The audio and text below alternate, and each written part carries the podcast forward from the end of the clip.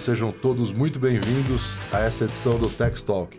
Hoje eu tenho o prazer de conversar com Paulo Campo Grande. Talvez você possa não conhecer pelo nome, apesar dos 20 anos de carreira que ele tem dentro do mercado de jornalismo automotivo. Mas com certeza você conhece a publicação que ele é editor-chefe, que é a Quatro Rodas. O Paulo ele é responsável por esse livro, né? Fizeram um pequeno recorte de tudo que ele já dirigiu, dos mais de mil veículos que ele já dirigiu, o homem que dirigiu tudo.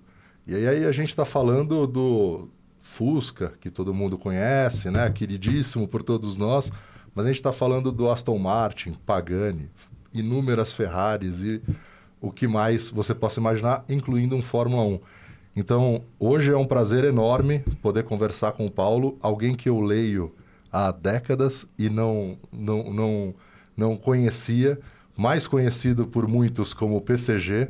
E, Paulo, obrigado por ter topado esse, esse papo. Para mim é um prazer enorme poder ter você aqui e, de alguma forma, a Tex, né, há algum tempo, contribuir também com a Quatro Rodas. Bom, eu que agradeço o convite. É uma honra estar aqui com você, te conhecer Isso. pessoalmente e falar de um assunto que é apaixonante, que todos gostamos. Né? Sim. O, contar um pouquinho do Paulo, né? O Paulo é, é, é formado em comunicação social e jornalismo na FIAN de São Paulo em 1989. Ele tem 21 anos dentro do grupo, grupo Abril. A gente vai falar das duas passagens que ele teve por lá. E ele também é piloto, formado pela Escola de Pilotagem Interlagos. E talvez, arrisco dizer, teve e ainda tem uma das profissões mais desejadas do mundo, porque eu não estou falando que ele dirigiu o Pagani aqui em Interlagos, que já seria incrível. Ele dirigiu na Itália, dirigiu na Toscana, dirigiu em, em Nürburgring, na Alemanha. Então tem, tem umas experiências legais aí. Vamos do começo, Paulo. Por que, que você foi para o jornalismo? Tinha alguém na tua família que era jornalista? Da onde que veio esse desejo? Então, eu tive. Tinha um, tem um tio meu que, que era jornalista de economia em Portugal, né? É uma, uma influência distante, assim. Uhum. Mas na minha família a gente sempre valorizou é, jornal, revista, livro, né? Então, meu pai, ele, ele sempre trazia o jornal quando voltava do trabalho embaixo do, do braço. E a criança, mesmo sem saber ler ou se interessava, sempre folha e vê as e ver as, as fotos, né? Sim. E eu tive uma fase que eu colecionava classificados de carros exóticos. Ah, é. no Estadão tinha autos, é, antes dos autos acessórios, eram os classificados, os famosos uhum. Estadão. E eu tive essa fase, assim. E, então, assim, eu, essa aproximação pela, pela escrita, pela leitura, sempre houve. Na escola eu era bom de exatas, né? E no colegial, assim, eu era bom de física, química, matemática, matemática desde do ginásio, assim. Então, quando eu prestei vestibular, eu, eu fui é, atraído pela, pela, pelo desafio. Eu prestei para física. Tá. E eu cheguei a cursar um ano de física né, na PUC. Mas eu percebi na, na física que eu era muito humano, né? Porque eu era um pouco diferente do, do, do, aluno médio, assim, que, que vivia com um monte de livro embaixo do braço. É, tinha uma facilidade tinha... naquilo, mas tinha uns caras lá que eram outro. Era outro nível, aquilo, assim, né? né? Era muito engraçado, assim, porque. E eu era um aluno regular, vai, porque tá. tem aquele monte de matéria, cálculo integral diferencial. Era, era, tinha muitos exercícios, era muito puxado. Então, para mim, aquilo já era suficiente. Imagina fazer mais coisas. Mas era engraçado, um, um, choque que teve, que depois é, eu resolvi parar, né? Fiz um ano, concluí, parei, fiquei um ano é, meditando. Pensando na vida. e aí eu falei, vou fazer jornalismo, né? E tá. aí que eu fui fazer jornalismo. E, e, e, quando eu fui fazer jornalismo, apesar de gostar de carro desde criancinha, eu, eu fui fazer pelo jornalismo. Eu queria é, escrever é, sobre qualquer assunto, na uhum. verdade. Né? E, então, eu não fiz jornalismo pensando em trabalhar na Quatro Rodas ou numa uma publicação especializada em automóveis. Tanto que, assim, meu primeiro emprego foi no Estadão, em cidades. que eu, eu guardo com muito carinho essa experiência, porque eu era repórter de cidades, né, da, no dia a dia, na rua, fazendo buraco de rua, trânsito, enchente, Incêndio. prefeitura, é, polícia, né? Que é a, a, essa parte policial, ela é muito... É, eu tenho lembranças ruins, né, de, de, de, fatos que eu vi e tal, mas era, era sempre uma, um assunto que dava muito pano para manga, eu falo. Você sempre tinha muito o que contar. E quando você é o repórter diário, você sai duas da tarde para a rua, né? Era muito engraçado. Onde está? Está na rua, né? E aí você volta é, às sete e você tem que fazer fazer o texto até às oito, assim. Você volta às seis, sei lá. Então, é, é, é, é muito um corrido, é muito alucinante. Então, quando você vai fazer um assunto que, que é morno, assim, custa mais, né? Polícia não, porque você tinha ali um, um, um caso para contar, né? Sempre personagem e tal. Então, gostava, apesar de, é, de ser a vida cruel, assim, né? Que é coisas que você vê por aí. Mas, enfim, eu... eu e, e, quando eu me formei, eu, eu, tinha muitos outros interesses, não só automóvel, né?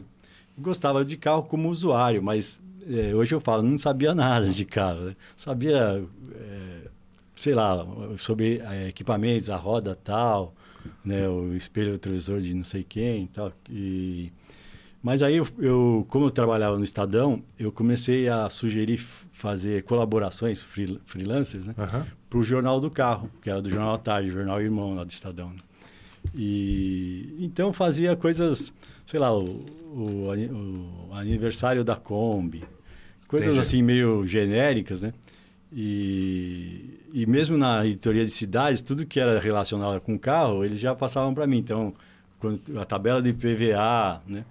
Então eu comecei a entrar nesse mundo. Quando o Estadão teve uma época que ele fundiu com o Jornal da Tarde, e aí teve aquela sinergia, né? Então o, o, Estadão começou a ter um caderno de automóveis também, chamava Autos e Acessórios. Não, não tinha até então? Não tinha. Uhum. E aí precisou de mão de obra, eles me chamaram. Né?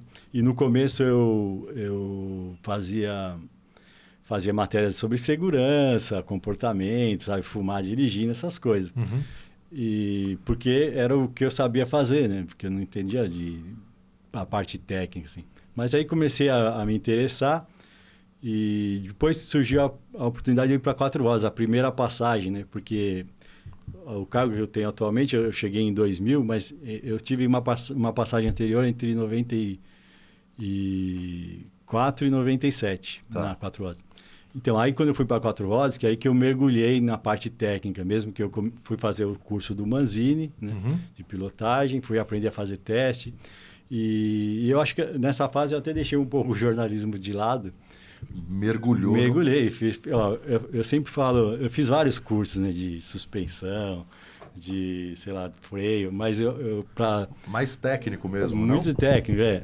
A física, aliás, me ajudou muito, porque eu, ah. a física do Newton ali, a básica, né, me ajuda a, a, entender a dinâmica veicular e, e entender o, o, a conversa de um engenheiro, né? Mas para eu sempre brincava assim que para ilustrar a que ponto eu cheguei, eu, eu cheguei a fazer um curso de, de lubrificantes e que para a, a, prova final para você passar, eu, o professor te dava um desafio ali, uma aplicação e você tinha que formular o óleo, que óleo que esse, esse carro, esse motor vai usar. Caramba. É, for, assim, eu não, eu não, eu não, não precisava fazer é, cálculos fi, é, é, físicos e, e, químicos, né? Mas eu sabia que, sei lá, para reduzir o atrito, eu preciso pôr olefina, sabe? Para se eu puser isso aqui, tem um... Se a temperatura for é. tanto, você precisa... É, então aí, aí é eu um falei, mergulho, agora... Um mergulho profundo. É. Mas esse curso foi um divisor de águas. Eu falei, agora eu preciso parar um pouco. Como eu voltar a ler, né? Voltar a ler literatura para poder fazer, aprimorar meu texto, né? Foi... Mas, mas, e, é muito interessante como é, essas coisas que às vezes a gente vai fazendo na vida, óbvio, você tinha um propósito específico ali. Mas às vezes a física que foi lá atrás, alguma coisa que parecia que era descorrelacionada, então nunca mais vou usar na minha vida. Como esses pontinhos vão se amarrando, né? É. Aí lá na frente você olha e fala, caramba, sei lá. A gente estava aqui no off conversando, e depois a gente entra nesse ponto. A gente estava conversando do, do, do Paulo teve a, a, a, oportunidade de conhecer o Horácio Pagani, né? Foi. Então, eu imagino que assim, numas conversas dessa, tem um assunto, uma coisa que cria uma conexão, você fala, pô, peraí, esse cara, o cara entende, né? Não estou falando com... Ah, sim. Né? Então, como, como essas coisas vão se, se amarrando. E no jornalismo, isso é muito importante, né? É importante.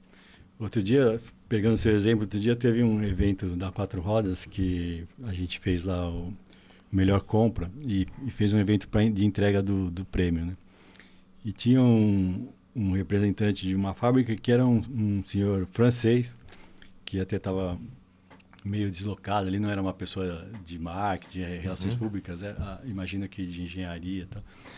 E eu comecei a conversar com ele e, e falei, poxa, é, uma vez que eu fui para a França, o, o, rapaz da Citroën me deu umas dicas e eu para eu ir almoçar fora do circuito turístico, né?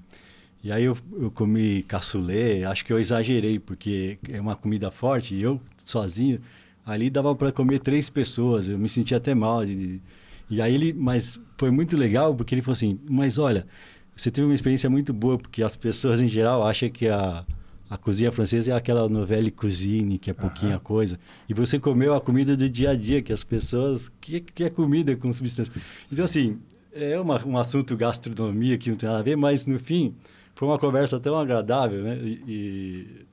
Cria uma conexão. Cria assim, uma né? conexão, é. Com certeza ele, ele fala, pô, o, o, o diretor da Quatro Rosas não, fala, não pensa só em cara, é. tá? Ele, né? Porque as pessoas são múltiplas, né? O, o Horácio Pagani mesmo é um cara ele, ele, tem o ídolo lá que é o Leonardo da Vinci, né? Uhum. Que, ele, que ele fala a perfeição tal. Então, diz que o projeto dele...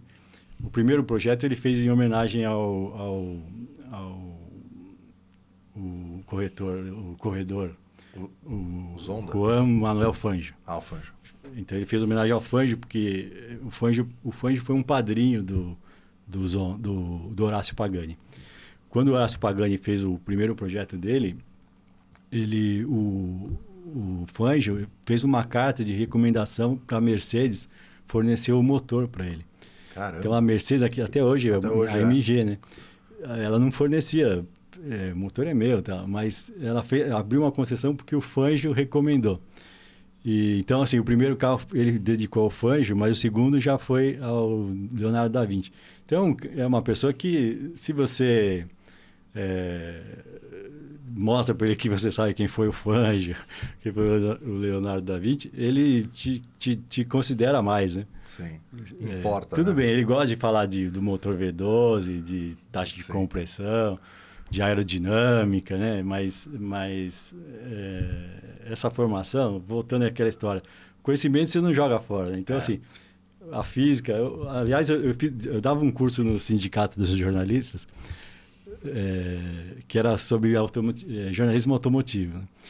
E eu, eu, fiz uma edição, duas, e depois eu, como me ocupava muito, eu parei de fazer. Mas aí o Sérgio é, Quintanilha, que é o outro jornalista que, que fez um curso e que faz até hoje, ele conversando com ele, foi para ele, ó, oh, se você quiser eu dou um curso de dinâmica veicular. É lógico que não é a dinâmica veicular que o cara faz na feia ali, na Sim. engenharia e tal mas é, é, é dinâmica veicular para jornalistas, eu falo. Sem a matemática, mas para você entender fisicamente o que acontece com o carro quando você está fazendo uma curva, por exemplo, né? o atrito, força-peso e tal.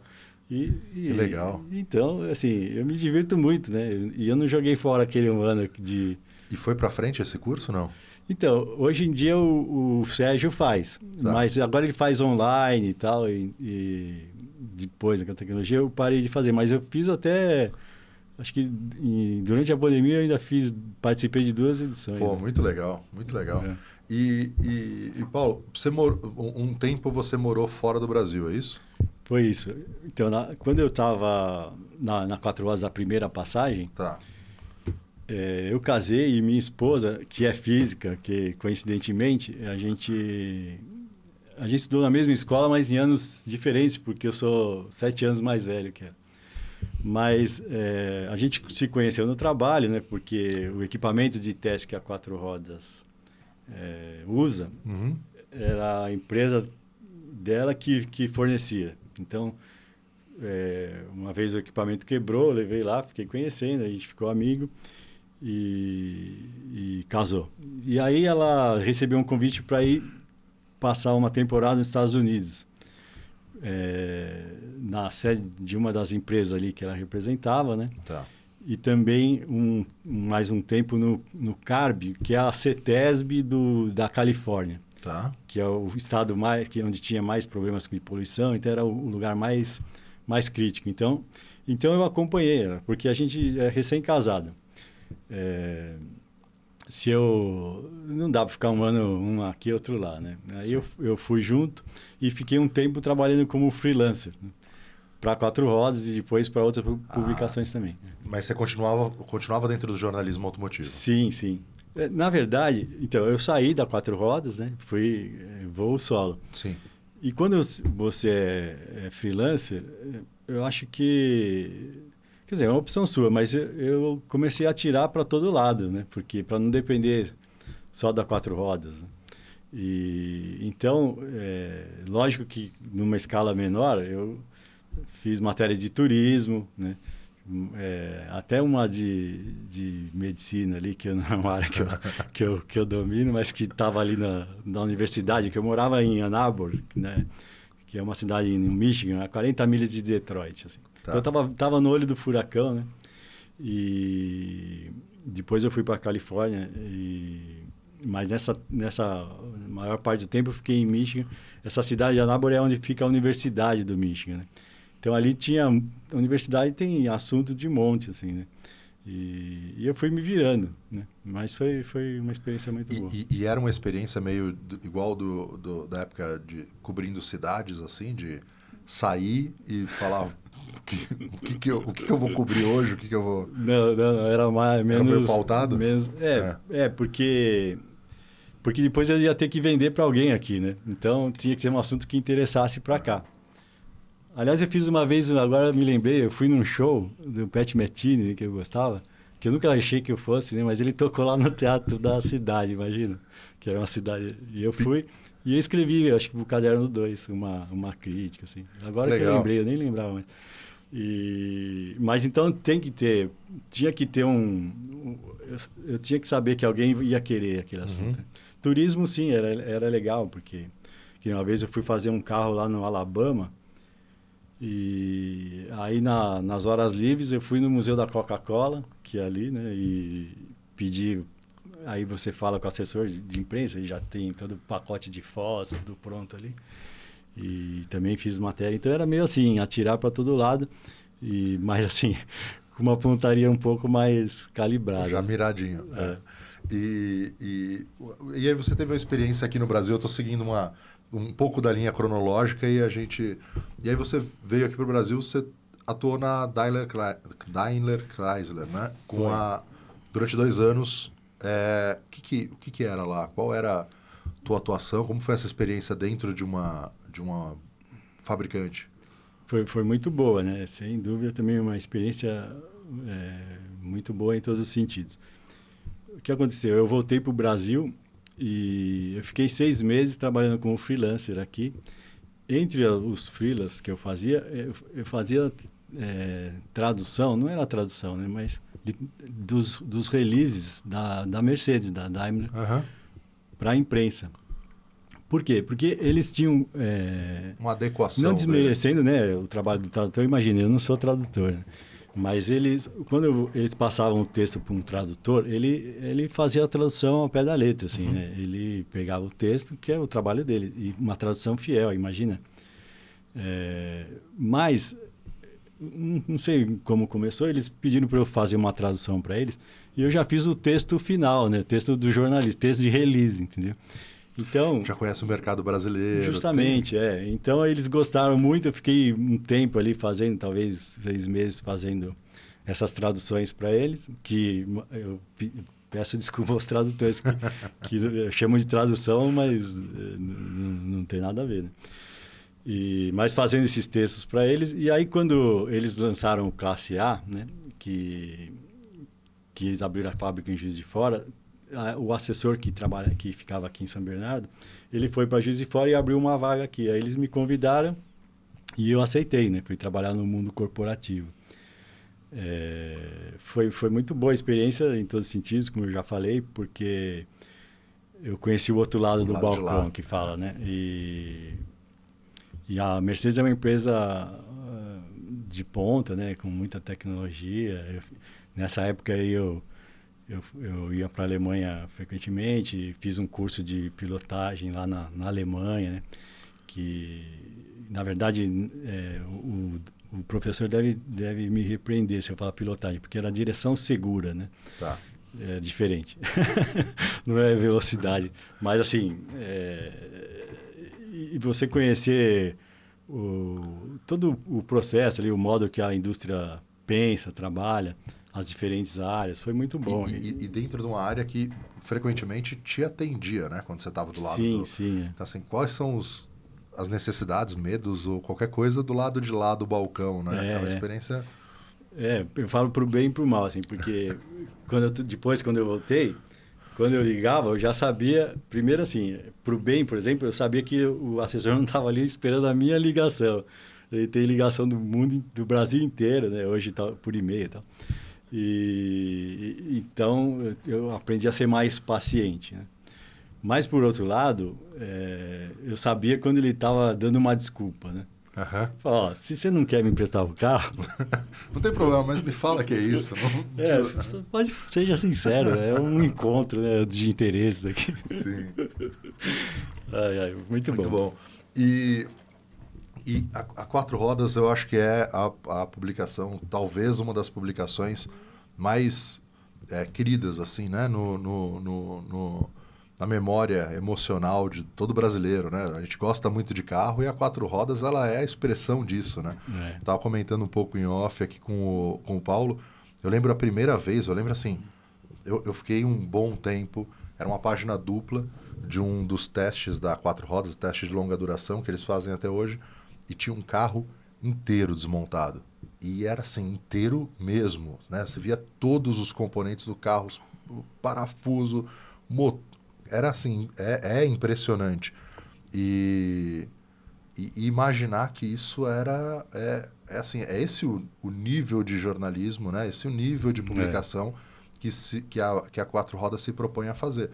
E óbvio que isso não é barato, né? Imagina que... O de longa duração são o quê? 100 mil quilômetros? Então, o longa duração tem... Eu não lembro quando começou, mas deve ter uns 40 anos. Então, começou Caramba. com Começou com 30 mil quilômetros, porque os carros...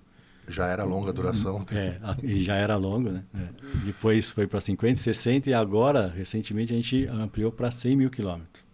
Que a gente roda, é, dá dois anos com o carro, né?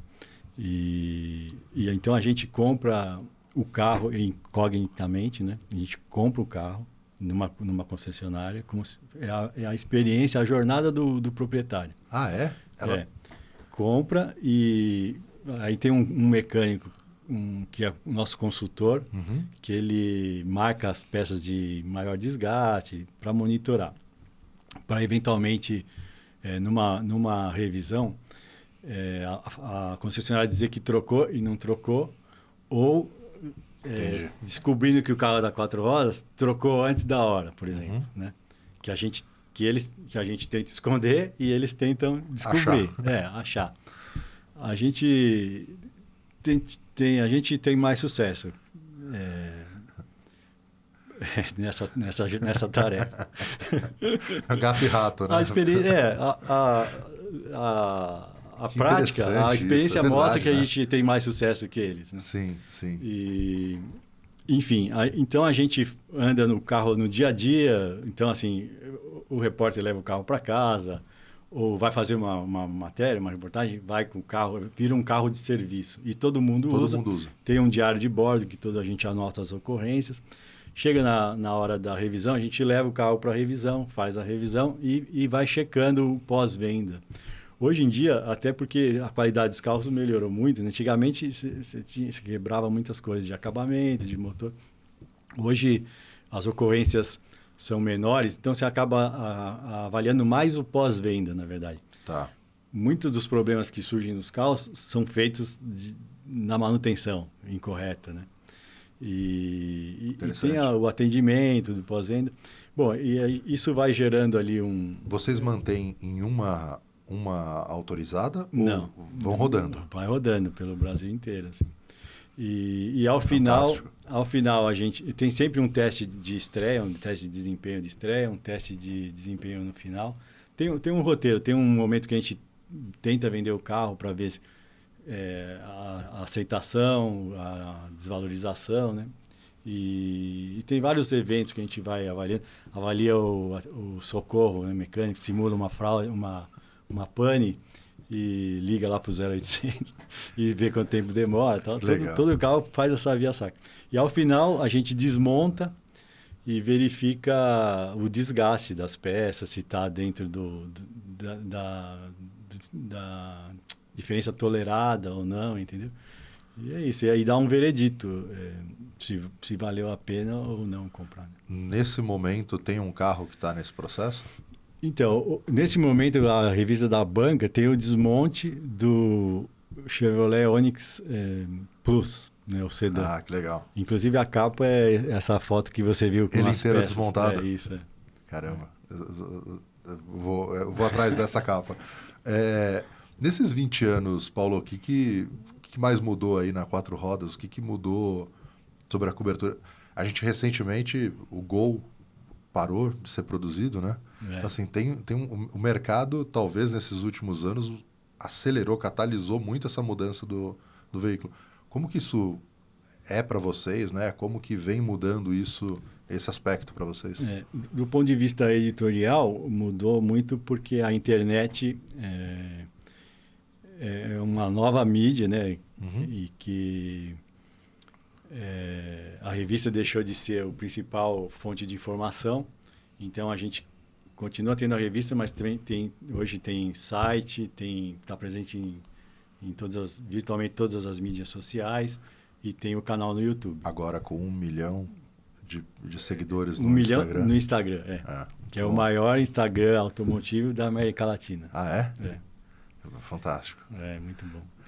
E agora, do ponto de vista da indústria, depende como você você olha. Tem a questão ambiental, né, que é que é um que é um, um vetor, né, muito poderoso ali, que as fábricas têm que se adequar à legislação.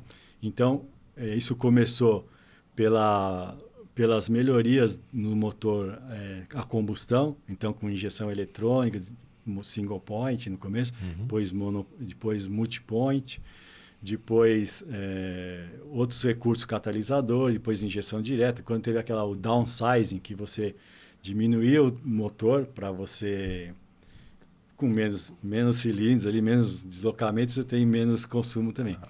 E compensava é, a queda da potência, do rendimento, com é, artifícios como a gente teve também o cabeçote multiválvulas, mas com cabeçote multiválvulas, turbo, né? Que o turbo antes era uma coisa para desempenho, hoje é para eficiência, Sim, né? maior. E injeção direta, então foi sofisticando.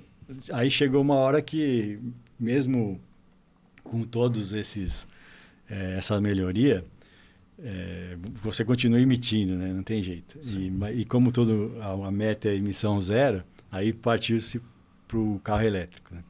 que aí é, são outros desafios, né? Que a gente pode até falar, mas é longa a história.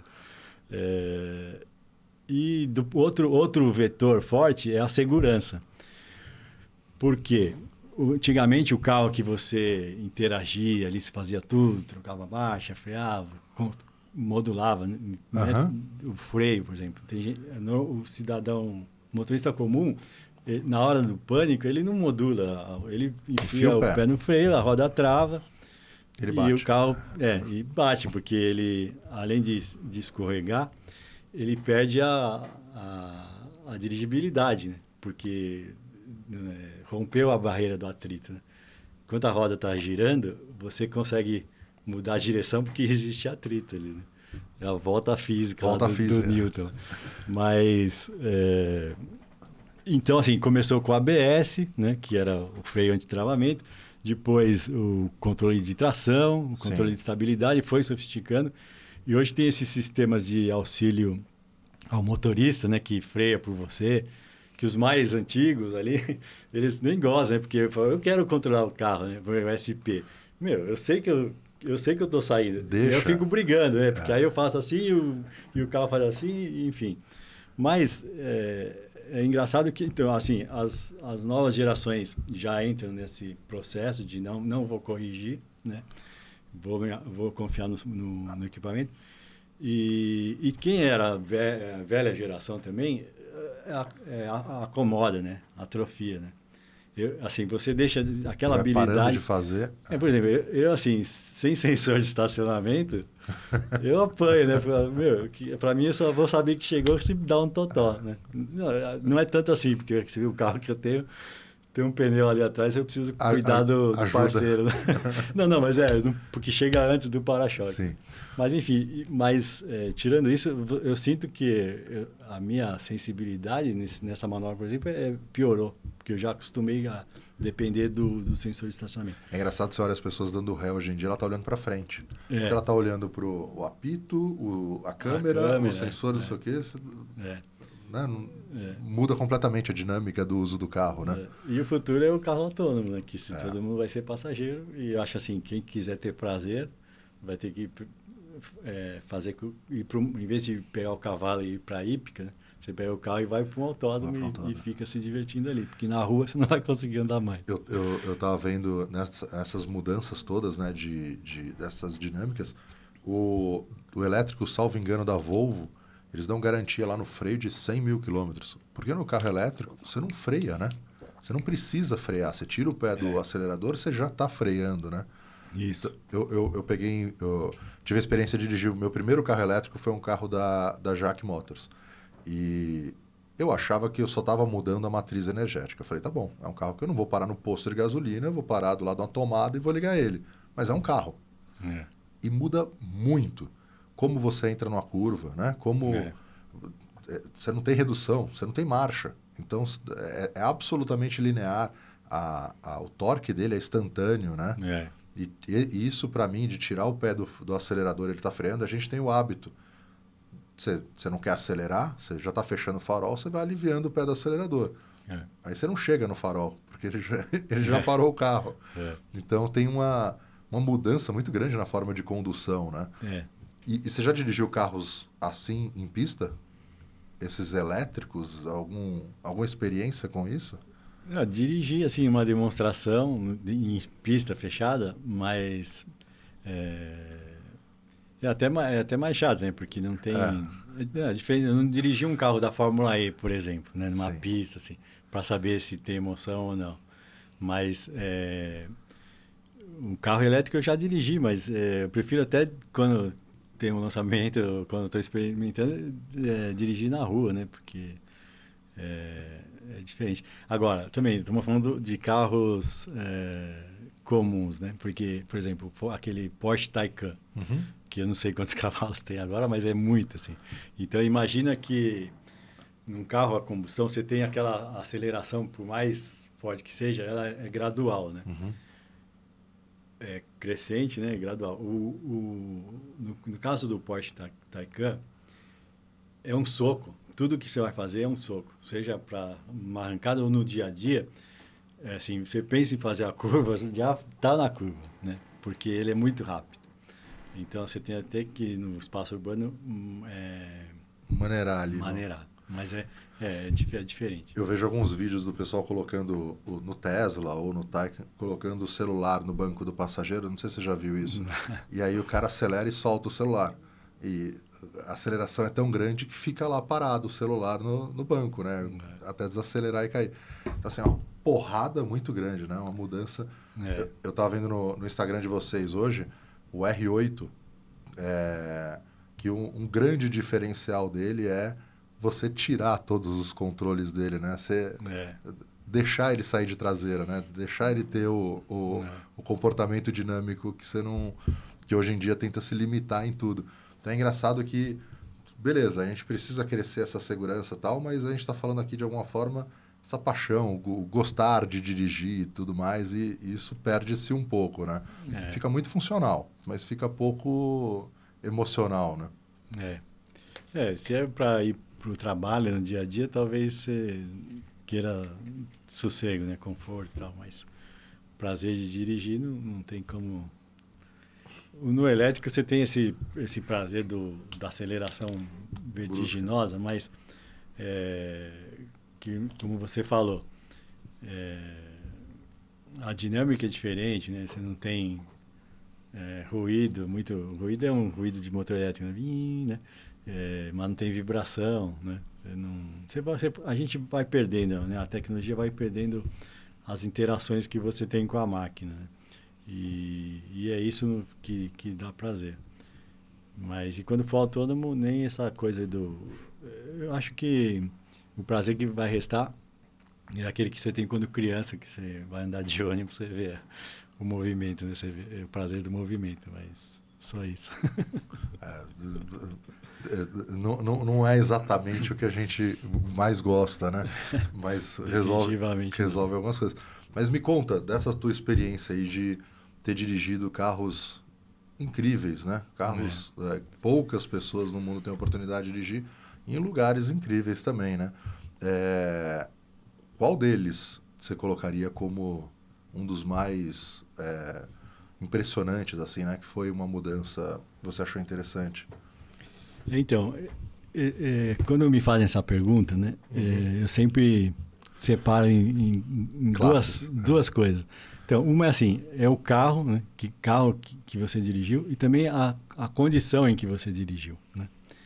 Então, é, por exemplo, o, o, o Pagani Zonda, eu dirigi com um funcionário da fábrica sentado no banco do passageiro que ficava fazendo assim, ó, piano, piano, né? vai devagar.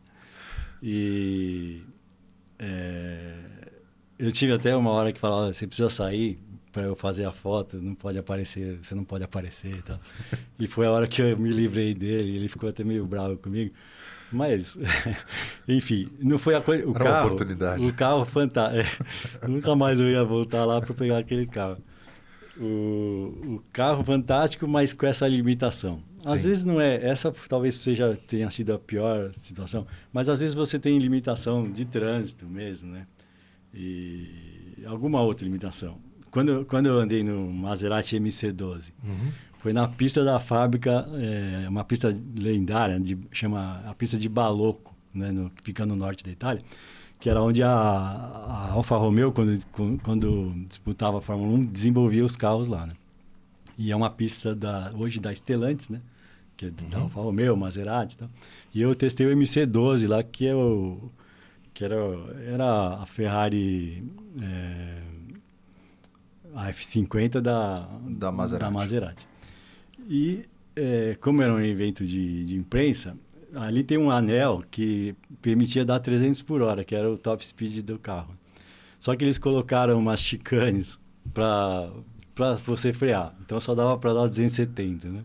Puta e eu falei, e eu é, falei para o assessor, pô, deixa eu fazer top speed, né? Porque eu já dei 270, né? porque aí você, você acelerava tudo que podia até a chicane, aí freava, o carro freia muito bem. Então fazia chicane e voltava a acelerar. E ele, o, assessor o italiano, assim, né, é, empolgado e tal, ele, ele, por ele, ele tirava os, os cones. Não, mas, mas tem os cones. Não, eu, vou, eu tiro, a gente vai lá e tira, né? Eu falei... E, e ele foi falar, não sei com quem, aí ele falou, olha, se acontece alguma coisa, eu, eu vou preso. Vou ele preso. fez assim, né? Aí eu falei, ah, então tá bom, vai. Aí eu falei, aí chegou no meu, no meu limite. E, então, mas foi então existia esse limite mas mas esse não posso falar nada desse, dessa experiência aí porque foi maravilhosa né? foi agora assim um, um, carro que eu testei que que que me marcou muito foi aquela Ferrari F430 Scuderia uhum. que era um carro é, até conto dela que que é um carro que naturalmente a F a F430 já é um carro maravilhoso né seria a, a, a avó aí da, dessa Ferrari da pista, né? Dessa atual aí. É... Só que, assim, eu ia... Eu ia agora você vai falar, pô, que cara snob, né? O dia que eu ia fazer o test drive era para andar na pista de Fiorano, a pista de, da fábrica da, da Ferrari. Que eu já andei, que é um lugar... É, folclórico, assim, né? Um sagrado aí para quem gosta de carro. E, aliás, tem até um trecho lá que você não pode acelerar porque os vizinhos reclamam de barulho, então você tem que passar devagar. Mas aí, o, o, quando eu cheguei lá, o assessor falou assim: olha, você ia fazer o test drive na pista, mas o Schumacher está rodando lá, então Caramba. você vai ter que. É, então você não vai poder ir, você vai ter que andar na rua, tudo bem, na montanha. Foi tudo bem, né? E a montanha, né, lá, lá na, na região de Maranhão, é um lugar bonito. Você falou da Toscana, é meio assim, é meio com muita pais, paisagens legais, a, a estradinha. E na Ferrari você ia sozinho? Na, normalmente. Ia com fotógrafo. Ia fotógrafo, normalmente. É. Mas time seu, né? Isso, não isso. Ia montadora. É, não, é. isso é. E o. É, ia com fotógrafo e. Bom, aí a gente pegou o carro. Ah, então, e aí outra coisa, para compensar, já que eu não estava indo na pista, ele tá me bom. deu uma dica e falou: olha, vai por aqui e tal, vai para San Damaso. Ele falou o nome da cidade que é onde os, os pilotos da fábrica, os colaudatores, né, que é o, o nome do, do, profissional que faz, eles vão, vão testar os nossos carros, eles, os carros de testes eles vão para lá. E aí eu saí da fábrica com aquele nome, São Damaso, São Damaso, não posso esquecer. E eu fui, e assim, tava, quando você na estrada, você assim, São Damaso, era uma estradinha, assim, imagina um vale, né? tipo Serra do Rio do Rastro, assim, cheio de curva, assim, vai até lá embaixo e depois sobe de novo. E eu fui para lá com o carro. Mas assim, mas muito antes, estava eu e o fotógrafo, assim, a gente... Imagina assim, um carro que já é potente, só que ele era aliviado de peso, né? Então, assim, não tinha, forra, não tinha revestimento, né?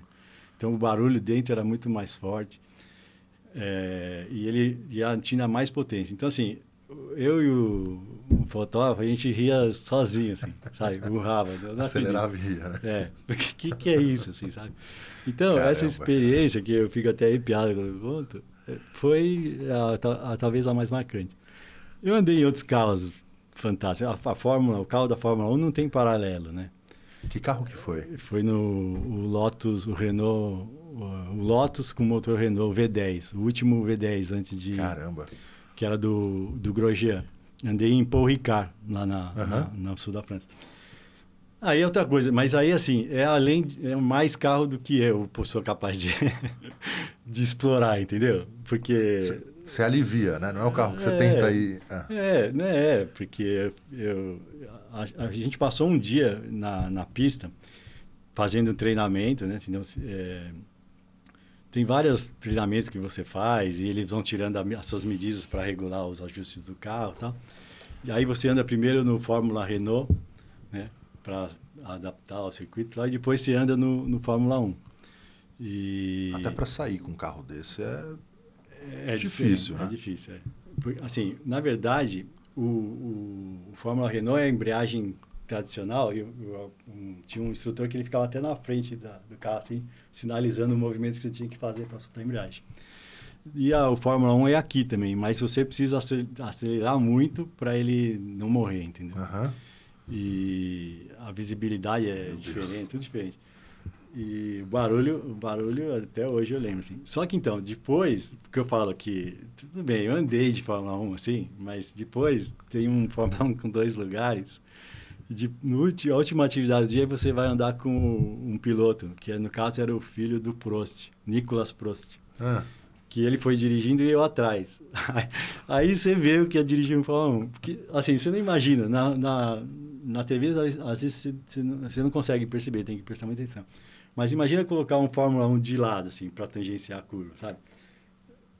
Assim, eu passei com o Fórmula 1, mas vindo no, com, com, com ele? Prost, né? Ele, então, ele cortava a zebra, entrava assim de lado, foi cara, sabe? Virava totalmente eu, dentro do. eu lá atrás, assim, jogando de um lado pro outro, assim. É parecido com aquele da Ferrari? Eu, de dois é, lugares? De dois é, lugares, é. é. é. do lado ou não? É atrás? É atrás, é atrás. Ah.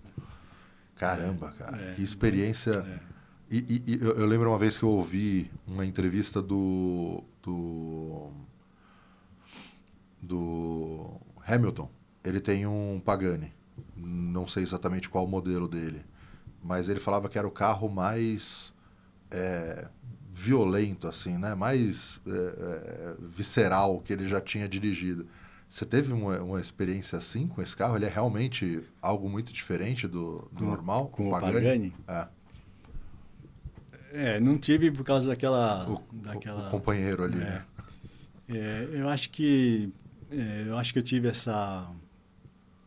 Essa experiência, por exemplo, com Carreira GT, com Porsche Carreira GT, que eu dirigi numa pista também, em Adria. Só tinha dois carros e dois jornalistas. A, é, a gente, né, de quatro rodas, e um cara da, da Karen Driver americano. Ele ficou com um vermelho e eu fiquei com um prata. E é, é outro.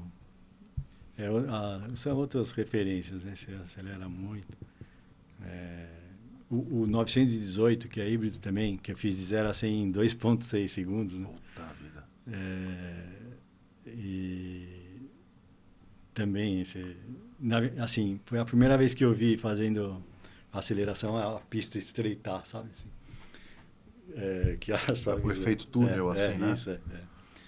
E foi muito interessante. Ah, é, tem várias experiências. Assim. Eu, eu, eu, fico bem, bem curioso a, a, ouvir assim, essas experiências, porque é, é, é isso, né? São o, o, é, é, obras da engenharia no, no limite dela, né? É. O, quem, não, quem não conhece né, alguns desses carros que a gente comentou, vale a pena dar uma olhada, inclusive Pagani, vale a pena dar uma olhada na fábrica deles. É uma é. Algo espetacular, diferente do que a gente conhece de indústria, de fábrica, né? Eles são uns artistas, né? Assim, são artesão, artistas, né? né? Tem o, o, sueco, é, Koenigsegg. Koenigsegg. É, essa é uma lacuna no meu currículo, nunca andei. Nunca andou? É, esse, eu, eu, eu, eu, agora aprendi que fala Koenigsegg. Depois você procura no Google como que é escrito isso. É. Eu, achava que é, não, não dava para pronunciar. É, e, e, como que funciona essa dinâmica do, do jornalista para pegar um carro da fábrica? Tem, tem uma pólice de seguro específica? Tem... É, enfim, claro, vocês, você dá quatro rodas, mas como que isso normalmente funciona, né? É, normalmente tem um contrato de comodato que você assina, né? E que respons se responsabiliza por multa de trânsito, pe pequenas ocorrências. E normalmente as fábricas é, normalmente, que eu digo assim, é, no, deveriam ter pelo menos um, um, seguro, uma pólice de seguro para esse tipo de, de evento. É, algumas fábricas, é, por exemplo, uma acho assim, a Ferrari, por exemplo, não pode prescindir do, do, seguro, porque é um valor muito grande, né? Sim. Mas a Volkswagen, por exemplo, imagina assim, ela tem uma frota de além de tudo que a Ferrari deve ter um exemplar de cada carro ali que ela vai testar, vai deixar para a imprensa testar. Mas a Volkswagen tem é, 20 carros de cada modelo, né? Porque ela empresta hum, para todo mundo. É, é, proporcional ao volume de vendas, né? Sim, sim. Então, é, eu estou citando a Volkswagen, mas eu nem, eu nem saberia dizer exatamente qual é a política dela nesse momento. Mas, às vezes, para uma, uma marca desse porte, é, ela compensa ela bancar o risco. Né? Porque Entendi. ela, se o carro quebrar, quer amassar, ela conserta ali mesmo. Dentro de casa. Dentro de casa, ou dá, ou dá PT e pronto. Né? Do que segurar aquela imensa frota. Né? Sim, então é uma, é uma questão matemática. Assim. O, a, a, Ferrari ela, ela é um pouco conhecida por ser bastante restritiva com os carros que ela empresta. Né? Não só restritiva, mas tem uns ajustes diferentes, tem um controle do que pode e não pode. Vocês passavam por isso? Eu, não, eu, assim, eu sei que ela tem brigas com jornalistas por aí, assim, né? Tem desafetos. É, na verdade, assim, a, Ferrari, como ela tem um público restrito, uhum. então ela não sai emprestando carro para todo mundo, entendeu? Sim. Ela empresta para as é, mídias que das regiões que que interessam para ela e também mídias especializadas. Né? É, é, então, assim, no Brasil, a Quatro Horas é, é, o, é, o, típico perfil de mídia que, a, que, a, que, que existe lá no, no, assessor de imprensa da... Está listado ela ali. Está listado ela lá, né? E... Então, se um, um outro jornal uma outra publicação é, de menor importância ou de um mercado menos importante, Sim. eu imagino que é, para os Estados Unidos, para o Japão, tem várias quatro rodas lá. Né? Quatro rodas, cinco rodas, seis rodas. Tem várias empresas, porque é um, um volume maior ali. Para o Brasil é importante, mas não é tão grande. E agora a Ferrari tem um, uma coisa também que é o, o fetiche né, da marca, que eles, que eles fazem questão de manter. Então, assim, eles mesmos falam, a gente tem que fazer sempre, o volume do carro que a gente faz é sempre a demanda menos um, ah. né? Então, assim, e, é, eles fazem, eles têm que ser difícil, né? Não é todo mundo que anda numa Ferrari, né? Sim, Imagina, chegou sim. aqui, você leva? Não, né? Ah. E, então tem aquelas coisas assim, o Justin Bieber lá pintou a Ferrari, então não vendo mais para você. É. Na verdade, é, é isso, é, é assim, eu, eu, eu, como eu vejo isso, eu, eu acho que eu acho que a Ferrari foi o último carro que eu desmistifiquei, né? Porque eu lembro que a primeira vez que eu andei num Porsche, eu, eu andei e eu voltei para a redação e falei, e agora? O que, que eu vou falar? é, porque é um Porsche, né? E a Ferrari foi o último que eu, eu, eu, comecei a olhar como um carro. É um carro, no fim das contas, por mais fantástico que seja. Mas sempre falando, nossa, o cara andou de Ferrari. Até eu falava, né? Eu já tinha andado, mas falava, nossa, aquele andou de Ferrari. E, então, assim, tem um lado de business, assim, de negócio, que eles têm, porque eles, por mais que essa paixão, essa... Tem uma mística em volta. Exista, né? Uhum. Desde o fundador lá, eles têm uma razão de existir ali, que é o negócio. Né? Então, essa, essa comunicar que eu não sou um carro comum faz parte. E por que, que eu, nesse caso do Justin Bieber, ninguém me falou, mas que que eu, qual a minha leitura? A fábrica tem uma divisão de personalização. Tá. Né? Se você quiser pintar o seu carro de, de qualquer cor, você fala para mim que eu pinto para você. Né? É. Se você quiser serrar o teto, eu, eu serro, sabe? Tem uma divisão lá de tailor-made, assim, que é, eles têm um nome que eu, que eu não lembro agora, mas é, é um exemplar. Então, assim, eu, eu... Acho que o Eric, Eric Clapton tem uma é, então. Completamente diferente. Isso, é, carro assim, não existe. É, eu quero, sei lá, uma 812 conversível. Não tem, assim, uhum. targa, não tem. Mas eu, aí eu vou lá, sento, eles fazem um projeto ferramental e eu pago por tudo aquilo e, e, e se eu quiser eu levo o ferramental para casa. Porque para ter certeza que não vai ter outro igual, entendeu? Aquele meu ali. Caramba. Então, assim, Aí chega lá o Justin Bieber e, e vai personalizar uma Ferrari, tá doido? Entendi. Não vendo mais para você. Na verdade, tá guardando o mercado para é, ela, né? Entendi. Mas eles Caramba, não, não, tinha... não me ouçam. É, interessante. mas é isso, mas é o carro fantástico continua sendo, né? O, o, o, você tinha mencionado da, da Lamborghini, né? Num, num, num outro momento. E eu lembro que eu, eu vi uma entrevista com um designer, eu não lembro para onde ele estava indo, mas ele contava que quando ele chegou na Lamborghini, é, tem um, um, piloto de teste, eu não me lembro o nome dele. É Balboni, né? Balboni, é. exato. Tem até uma Lamborghini é em homenagem a ele. Balboni. É, isso. E ele falou: oh, tudo bom, tudo bem? Você que é o, você que veio projetar as capas dos motores? então, assim, o carro inteiro nada mais é do que isso. Isso é um pouco da característica, né, do, do de como se pensa aquele veículo. Eu acho que isso faz parte também dessa mística, né? É. O Lamborghini, você teve bons exemplares assim na mão? Ah, tive, tive um, alguns, é, o Galhardo, várias versões, né, automática, manual. Tive. Manual é aquelas de grelha, assim, né? É, Clássica. De trocar né? marcha. É incrível. Tive é, alguns sucessores. Não, é, não tive, tive, muito mais Ferraris, assim. Mas eu Sim. tive uma experiência muito legal com, esse, com o Balboni aí, porque é, eu não conhecia ele. Eu sou meio desligado com essas coisas, né? De é, personalidade, assim. Sim. E eu fui lá na, na fábrica, na, na Lamborghini, e ele era o anfitrião, não sabia, né? Porque ele era um colaudatore. O colaudatore, ele é o, o piloto que, que faz o ajuste do carro. Que ele, sabe assim, o tuning do, do carro, uhum. o tuning final do carro do, do, carro do protótipo, que depois vai ser vendido, ele, o colaudatore, é o responsável por falar, ó, esse carro está saindo muito de frente, muito traseiro, não tem um comportamento Lamborghini, sabe? E esse cara na Itália, esses, esses profissional, eles são até uma caça, assim, eles são endeusados, assim, muito admirados. E o Eu acho que é Sebastião no primeiro nome. Ele era, ele era o colaudatore, ele foi contratado pelo Ferruccio Lamborghini, né? Então, era uma, uma prata da casa. Assim. E quando ele aposentou, ele virou ali um relações públicas. Né? Entendi. E, e, eu dei a sorte que ele foi me receber, ele que, ele que foi me entregar o carro. E, e mas assim, mas era uma pessoa que é diferente de relações públicas. Ele, Toda pompa, não sei. É, vai, ó, me segue aí, né? Ele entrou no. Eu achei que ia explicar o carro. Entra aí. Ele foi num carro na frente e eu atrás. E eu tive que correr para acompanhar ele, né?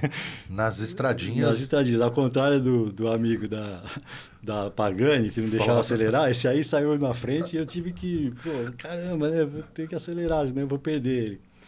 E, uma pessoa muito gentil, assim, sem cerimônia, mas e ele me levou num restaurante numa cidade chamada Castel Vetro, é, chamava Il Castelo, o, o, o, restaurante.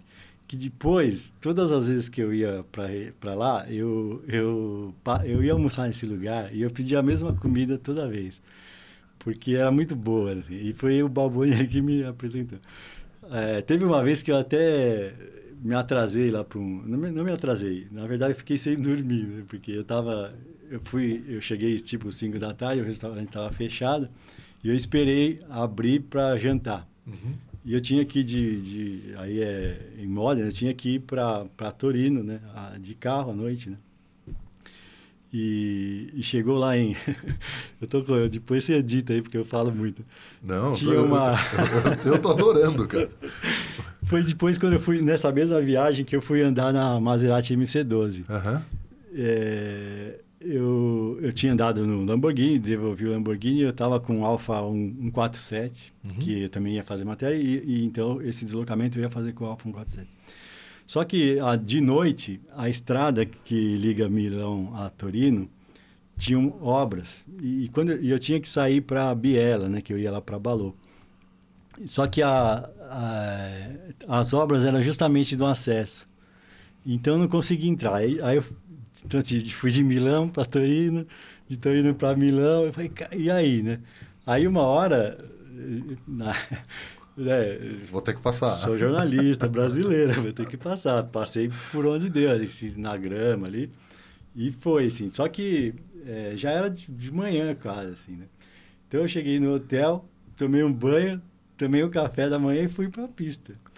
E, e fui andar Foi essa da MC12? Da MC12. Só que eu tinha, sei lá quantos anos, e muita adrenalina, né? Então então, nem senti sono, nada, nem fome, nem nada. Tá felizão. Depois, é. Mas tudo por causa do jantar lá no Il Castelo. É, muito bom. E, e, e, nesse episódio, você é, almoçou com o, com o Balboni. Foi, foi. Cara, que legal. Eu, que... Ele e o Marco de Baile, que era o fotógrafo, meu companheiro de, de muitas aventuras. Pô, que fantástico, fantástico. É. é o, o, do, do, nas experiências aqui no Brasil, o que, que é, é, são, são muito diferentes de como se constrói essa experiência para o jornalista lá fora? De ter o veículo na mão ou mais em pista? Tem diferenças entre, entre a apresentação de um veículo novo no, em mercados diferentes? Eu acho que o, o modus operandi é o mesmo. A gente está destacando aqui os carros, os super, carros. super carros mas, por exemplo, eu fui andar no, no Doblô, antes de, antes de chegar no Brasil, eu fui andar no Doblô na Alemanha, que uhum. era onde a, a, Fiat tinha o carro, sei lá. E eu fui lá na concessionária, falei, ó, oh, eu sou Paulo Campo Grande, lá do Brasil, vim pegar o Doblô que tem aí para mim e dirigi, né? E quando e se tem um evento de um carro que, por exemplo, o, o novo é, BMW Série 3, que teve uma restilização. Ele vai chegar aqui talvez o mês que vem. É, mas o, o, meu repórter já foi lá e andou no carro lá na Alemanha. Então lá tem um, um evento também, não foi na pista, mas eles, eles fazem um roteiro. Ah, entendi. É igualzinho aqui. Sim. E com, aí vamos dizer, é um carro normal, né? Um uhum. carro comum, assim. E quando eu trabalhei na Mercedes, eu tive essa, essa oportunidade de organizar um evento, né? Então, assim, é, a Mercedes tem uma série de, de princípios, assim, né? Você não pode fazer um test drive numa via sem acostamento, por exemplo. Né? Tem que ter segurança e tal. Então a gente ficava viajando pelo uhum. Brasil procurando qual é o roteiro que a gente ia fazer. E aí você não vai fazer um evento onde alguém já fez, porque você tem que, tem que ser o primeiro, Uma novidade. tem que ser exclusivo e tal. E depois você tem que conhecer o, o, os restaurantes onde as pessoas vão comer, o hotel, porque a Mercedes também é, tem não é uma fábrica generalista que tem volume, ela não tem tanto esse cuidado. Mas as premium, tipo Mercedes, BMW, Audi, elas, elas é, têm esse cuidado de comunicar, olha, você não está andando... Ele, a, o evento comunica o posicionamento do carro. Uhum. Então, assim, o meu cliente, o dono desse carro, ele, ele almoça aqui, ele, né? ele janta aqui, não é? Né? Entendi. Não é na padoca, assim, né? Sim. Então, assim, no bastidor, a gente, né? Eu, como funcionário da medicina, no bastidor, comia na padoca, né? Ou, Sim. ou no, no similar. Mas, para o evento, eu tinha que selecionar a pessoa se sentir é. Dentro daquele É. universo, né? E a Mercedes tem aquele, aquele slogan né, que é The Best or Nothing, né? É o melhor ou nada, né? Sim. Que é o, o Gottlieb Daimler lá que falou isso aí. Que é o KSS é o carro que incorpora esse, essa... Só que é, é isso. é, você está falando da marca, não, mesmo que você está lançando o KSA, que era o nosso caso, vamos fazer uma coisa padrão Mercedes. Né? E, enfim, não sei se estou me desviando um pouco, mas Não, eu não. tive essa oportunidade de, de Construir essa de construir e o test drive. Então, como no caso a gente fez no Rio de Janeiro, tinha uns hotéis lá de roteiro do Charme e tal, mas a gente fez a, na Petrópolis, Teresópolis, uma estrada cheia de curva, perigosa, porque o classe A nasceu com aquele com aquele estigma do É, carro que capotava, né, do SP. Então eu falei, não vamos pôr, vamos pôr o carro na fogueira para os caras verem que não capota mesmo. Então tinha toda essa constru... essa Esse foi o do narrativa. primeiro classe A? Foi, foi. Ah, É, eu fiz o, é, o primeiro. O primeiro no Brasil, né? Que teve, teve, teve o A160, que era o primeiro, depois o A190. E depois não teve mais. ele, ele capotava no teste mais simples, assim, né? Na primeira versão, ou... Enfim, eu não sei se... É, Era lenda, né? é um teste que... Teste do Alce, alguma coisa É. assim, né? É, chama teste do alce porque simula... Você está numa estrada e um alce atravessa. Uhum. Desculpa, mas o... Pro- pro- pro- problemas da Alemanha, né? Não é? Isso, é. No Brasil é do vira-lata, talvez, né? Mas, tecnicamente, é o double lane change, né? Que você faz uma dupla mudança de, De faixa. de faixa. Né? Na, lá em Limeira, a gente não mede, né? Não tem instrumentos, mas a gente faz um... é, um- tipo um single lane change. Como se, até por, por conta de espaço na pista, porque tem que ter área de escape, como se a, é, alguém abrisse uma porta na sua frente. Aham. E você... Né? Eu já fiz o, o, o, o, o lane change inteiro em outras situações, em outras pistas. É, quatro in- inventa muita coisa, né? E, assim, de fazer, né? Então, com carga, sem carga, né? Fiz... A gente fez algumas coisas assim. E, mas, mas, assim, para você é, não medir, mas só para ter a sensação, é, a gente faz essa, essa manobra lá na pista. E é tranquilo, né? É, é- É tranquilo, é- é. E o classe A, é, agora falando o assessor, né? É engraçado que, que você uma vez, uma vez repórter, repórter da vida toda, uma vez assessor. Durante muito tempo eu, continuei sugerindo pauta para o Estadão, né? Porque eu via um negócio da rua, eu ligava lá. Eu falei, vou parar ligar Cidades, que esse né? cara, que esse louco aí. Não... E, então, assim, é, falando como assessor da, da Mercedes, ele não, o, o classe A ele, ele tinha problemas, mas assim é, a, a Mercedes não, não, não pagou, resolveu vamos fazer o SP de série, né? Não, não pagou para, achou melhor não polemizar. Sim. Mas acho que teve um outro evento com o classe, o ML, Uhum. que um cara capotou também no teste de alce. Mas aí, a- nesse caso, a Mercedes, não, eu- é, você não seguiu o, o padrão do teste. Né? E provou para ele que ele tinha feito o teste errado, a manobra errada. Porque tem, é tudo normatizado, né? Sim. A velocidade, é, a... Ah, ele tava a fora da manobra. especificação Tava do fora, teste. Aí capotou. Aí, Capotou. então, não é um erro do, do produto, Sim. é um erro do, do, do, do testador. E deu direito de resposta lá na Alemanha. É bem polêmico isso. Mas. E, não, e para mim foi. Eu virei um. Eu fiz um curso intensivo de administração de crise, né? Porque. De, porque só apanhava, né? Só... é, você pegou uma época aí da Mercedes que talvez antes nunca tivesse acontecido e nunca é, mais aconteceu, é, né? É, aí o chefe chamava lá para com o clipe, né? Olha aqui o que estão falando. Como se fosse a culpa fosse minha. Não fui eu projetei o cara. o, e, e, e assim, é, qual, qual, quais tuas impressões sobre carro elétrico, sobre essa mudança do veículo, né? Você falou que é uma, um caminho sem volta, né? É. Por causa de poluição tal. Como que você vê isso? É, na verdade, é, é um caminho sem volta porque é o que a gente tem, que a indústria tem na mão hoje, né? Eu, é... Então, já falou-se do gosto e, no, e, desgosto, né? Mas eu, como eu vejo esse, essa questão, é, eu vejo que não existe o mundo ideal, né? Toda geração de energia é problemática, né? Então, se você... Por exemplo, o carro elétrico, ele tem um passivo ambiental muito grande para ser feito, né? Quando você produz as baterias, é, você usa os motores, você usa é, aquelas terras raras, né? metais de terras raras, que para você encher um, um, caminhão de mineração você tem que deitar abaixo uma montanha. Uma montanha é. Então tem esse, essa intervenção no ambiente. É, a, tem a, a poluição que você gera produzindo o carro. E a energia, se não for limpa, a energia elétrica, se for a energia a carvão, você também está emitindo. Né? Existe até estudos que um carro é, movido a etanol, se você é, mede do poço à roda, né, que eles falam, né? Tá. todo o ciclo de, de vida, você emite menos do que um elétrico se ele estiver sendo alimentado por energia é, suja, né? energia elétrica gerada suja. Mas assim, ainda que a, a, a tecnologia é, substitua esses materiais e que consiga e consiga gerar energia limpa, é, você tem o passivo das, das, das, baterias que, que são recicláveis, são passíveis de ser recicladas, mas que também demanda.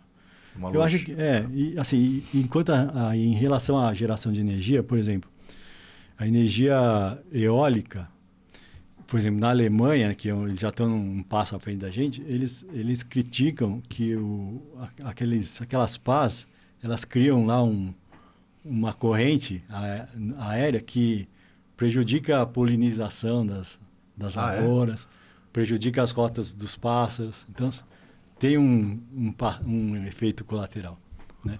Então, para onde você correr, você, você não tem, tem saída. sempre tem um pênalti, alguma é. coisinha, né? Então, assim, acho que tem que ter muita fé na tecnologia que ela vai resolver todos esses problemas, mas que, mas é assim, não é? E agora na Europa é, eles estão aflitos para o inverno que vai chegar, que eles precisam, por causa da guerra ali, eles uhum. precisam garantir que vão ter a calefação né, da, das casas. E os carros elétricos, né? O que, que fazem? Não, com... não me venha carregar seu carro na rede é, elétrica, né? É, Porque... é. Na Califórnia também eles estão falando, ó, apaguem as luzes né, de suas casas tal. Então, é, é, um, é, um, é um problema, né? Então, assim...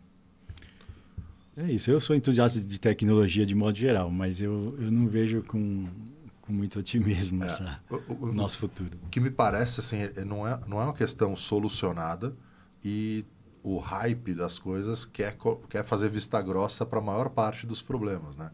Então, isso que você falou de botar uma montanha abaixo para tirar o minério necessário para produzir. E mesmo assim falar que esse é, o, esse é o veículo do futuro, é, isso não é sustentável, né? Ah, tá bom, fazer uma plataforma de petróleo para tirar o petróleo lá de baixo também não me parece uma boa. É. Mas então não chegamos nessa solução, né? É. O, agora. Tem a... o hidrogênio, né? Que tem... é, uma, é uma fonte limpa, mas tem, tem riscos né? de, de explosão, explosão e tal.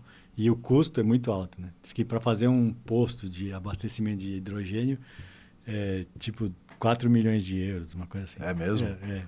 Uma vez um, um, diretor, o presidente de uma fábrica me, me deu essa, essa, essa cifra, assim, é, tenho quase certeza que é 4 mil, é, milhões de euros. Então, assim, não dá para você fazer um posto em cada esquina, Sim. independente. Se fosse um milhão, já era muito. Já estava muito caro. É. O, o, que, o que é interessante no, no, no elétrico é, e aí, no, na verdade, não, não necessariamente depende tanto dessa, dessa matriz, mas é o, o pacote de tecnologia que ele embarca, né? O autopilot, né? Para essas coisas do dia a dia, para diminuir acidente. É, esse é um pacote que parece interessante, né? No, no nosso dia a dia.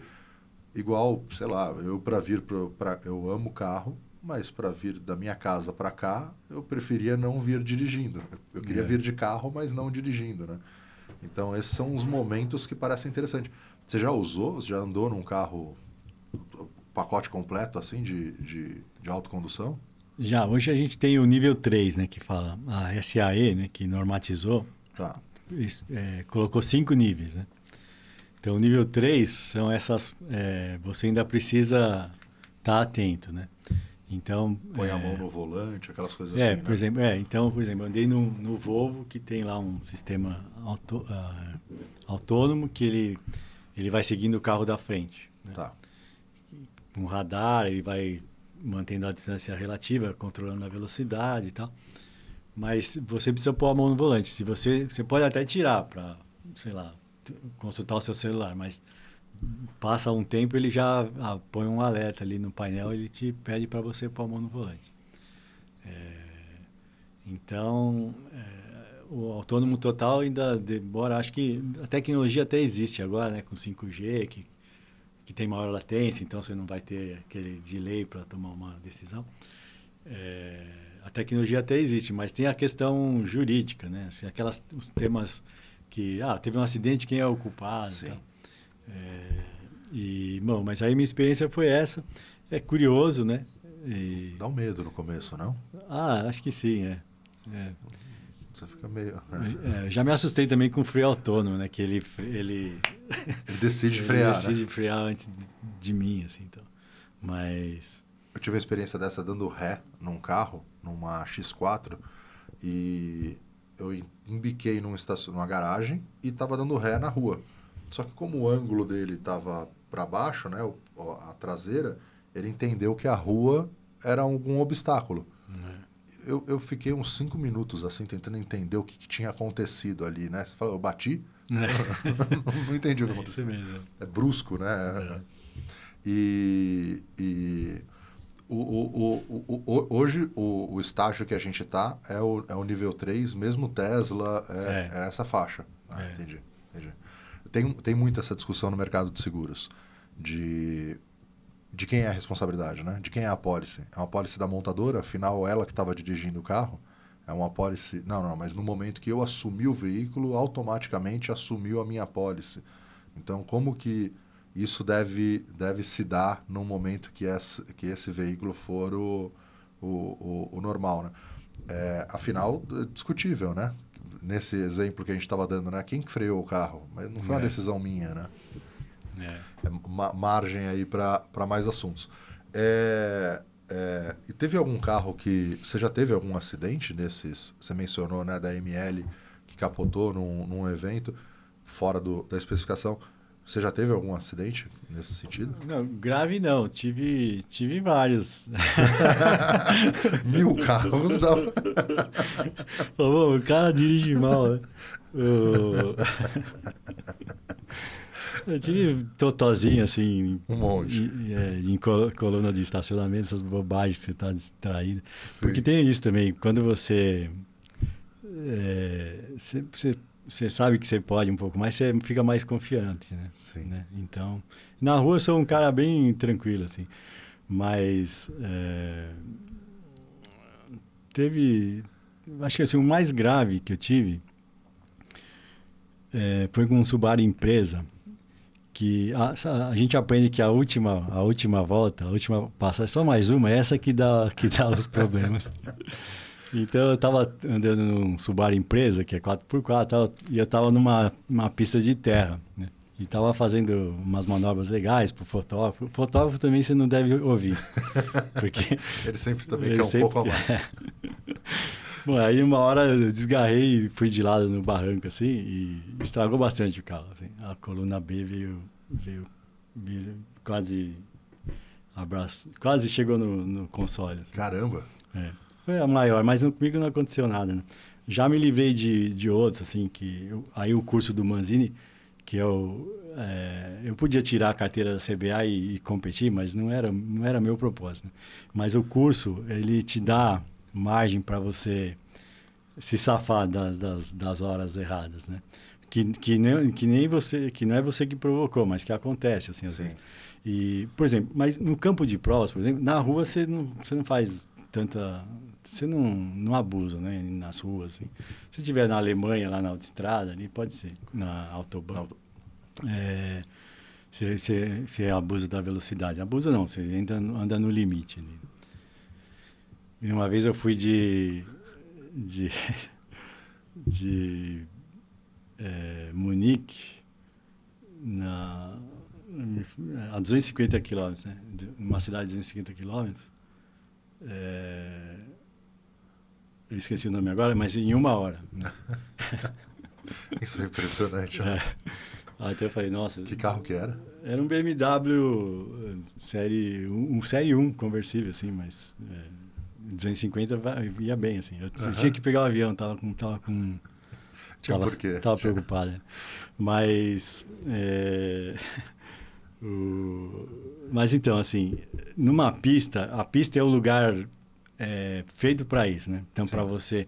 Então, tem um número limite de carros, todo mundo anda no mesmo sentido. Então, se der alguma coisa errada ali, você é, tem tempo, espaço para corrigir. Né? E ainda que você não corrija, você não, não vai bater em ninguém, né? Uhum vai talvez na Brito, sei lá. Então, assim, esses eventos já teve, né, algumas vezes, assim, mas... Mas então, eu nem lembro direito, assim. Eu, eu lembro é desse Subaru aí porque a gente não quer bater o carro, né? A gente Sim. quer devolver o carro. Eu tenho consciência que o carro não é meu, né? Assim, a pessoa não dá a chave para mim e fala, vai se Faz divertir, o... né? Tem um propósito, né? Isso é uma é um princípio ali que que a gente faz questão de, de obedecer, né? Porque na quatro rodas a gente sempre e então assim é, nesse caso é, aconteceu mesmo, né? Mas e, e bom e, e, a gente assume né, se for o caso, ali, sei lá. Sim. O, o, o, você estava falando sobre os princípios, né? Eu, tem um outro livro seu que é mais, mais voltado para isso, né? Sobre o jornalismo, sobre o jornalismo automotivo, né? É, Conta um pouquinho pra, dele para gente. Então, esse livro chama Jornalismo Automotivo, Histórias e Dicas, que eu é, escrevi falando de, do fazer, do fazer jornalismo automotivo. Né? Então, tem ali algumas histórias que, que eu vivi, tem, tem uma parte de relacionamento com fontes, né? porque o jornalista automotivo, diferente do jornalista de sei lá, de político, de cidades que cada dia conversa com uma fonte diferente. O de cidades acho que é mais é o mais distante, né? Porque ele mesmo que ele tenha um setor, ele as fontes variam muito, né? Tá. Mas no caso da e, e as outras editorias, por exemplo, é, é, futebol, por exemplo. Você, se você cobre um time, você, você acaba tendo muito relacionamento muito estreito com a direção, com, com direção do clube, com os jogadores e tal. Agora, no caso do automotivo, é, é, acho que é o mais próximo. Por quê? Porque você, você fala com o assessor diariamente, com o mesmo assessor. Quase diariamente, né? É, dependendo do momento. E para é, ele te passar pautas, para você pedir pautas para eles, você, você tem eu vou fazer um comparativo. Então, assim, ele não vai te oferecer aquele carro, mas eu quero comparar, então eu tenho que ligar para ele. E aí você vai nos eventos e você almoça junto, toma um café da manhã junto, né? É, e, e, existe ali toda uma boa vontade ali, né, para que a relação seja boa. Uhum. É, então, é, às vezes é, pode o jornalista ele, ele, ele tem que tomar cuidado para não confundir as coisas, né? Então, assim, não é porque eu sou amigo do assessor que eu vou pegar leve com o carro da marca que ele representa, entendeu? Sim. ele é... Porque o, o, o, teu negócio ali não é, é, é, é entregar o, o, é. conteúdo, né? Eu falo, o meu, o meu patrão é o leitor. Então, eu entrego para o leitor o que ele merece, né? Ele merece o melhor, a, a melhor avaliação, a mais honesta possível, né? Uhum. Então, assim, não é porque eu sou amigo do assessor que eu vou falar que o carro é, é melhor do que é, e nem porque eu sou inimigo que eu vou também falar que o carro é ruim se não é, entendeu? Então, assim, até para o assessor é bom essa, ter essa honestidade para os dois lados. Mas, é, mas esse é um, é um... Hoje eu não tenho, óbvio, não tenho mais esse, esse questionamento, mas num dado momento da carreira, eu tive que me, me posicionar, tive que me é, refletir sobre isso. Né? Então, ali tem as, as, as minhas reflexões né? É, nesse sentido né? de, de, de, fazer um, de fazer um bom jornalismo, né? de, de não ter preguiça, por exemplo, de, de, de se contentar com o que está no release, assim, que vem pronto para você, né? de você buscar outras informações. Então, são essas questões do, do repórter que eu coloquei ali. Interessante. E, e eu dou uma, também uma geral, né, do, do, do, do, que é o jornalismo automotivo, né, um pouco de história também, assim. A primeira revista de carros do Brasil. O Brasil, ele, ele sempre gostou de carro, né? O, quando os, o carro surgiu ali no final do século XIX, né, 1800 e trola lá, e, e logo já vieram as primeiras unidades, assim, teve o carro do Santos Dumont, teve um outro lá na Bahia. Aqui a gente tinha, tinha iniciativas de construtores. Tem uma empresa, Zufo, né, de Santos, ali, que ele fazia carruagens, né? E, e era meio a, a, a trajetória é, comum das fábricas, né? Então as fábricas começavam fazendo faziam carruagem, depois punham um motor, né? Ou faziam bicicletas e punham um motor e iam, depois faziam um carro, né? E aqui no Brasil teve uma, uma iniciativa, mas que não foi para frente. Desse tempo das carruagens. Então, e aí eu conto que e, e os brasileiros, eles sempre foram... É, sempre gostaram de tecnologia. Né? Você vê que na, nessas mídias digitais, nessas, nessas é esses dispositivos digitais, o Brasil adere muito, né? É. E a internet maior é, usuária é brasileira, né? Assim, e, então, naquela época também, o brasileiro se interessava muito por, pela tecnologia da moda, lá, que era o, o automóvel, né? E, então, já existia publicação também. Né? E a Quatro Rodas, ela tem 62 anos, né? Nasceu ali quando a indústria brasileira estava surgindo, né? Na época do, do Juscelino ali. Então, uhum. o primeiro teste que a gente fez da, foi da Kombi, né? A gente faz testes daquela época. É. Lógico, era um teste mais rudimentar, né? Com, uhum com cronômetro, a fita métrica, né? Mas, mas, mas já fazia. Então, é, aí eu conto um pouco dessa história, falo o que, que tem e tal. Acho qual, que... qual foi a primeira publicação? Eu fiquei curioso. É, chama é, Revista do Automóvel. Revista do Automóvel? Tem, é, tem no, na Biblioteca Nacional, no Rio de Janeiro, tem exemplares lá. Cara, que fantástico. É, muito legal. É, o brasileiro tem essa, essa, essa paixão, assim, né, pelo, pelo próprio carro. E é engraçado que na Europa, você vê vários países assim, o carro é detonado, o cara não tá nem aí, né? É, é. Entro nele e vou, mas. Vou dar uma, um, um spoiler aqui da, da edição que é, ó, nunca é muito prematuro, porque a revista nem fechou ainda. Boa. Edição de novembro. A gente, se algum, algum concorrente estiver lendo, pode ir atrás fazer a mesma coisa, não tem problema.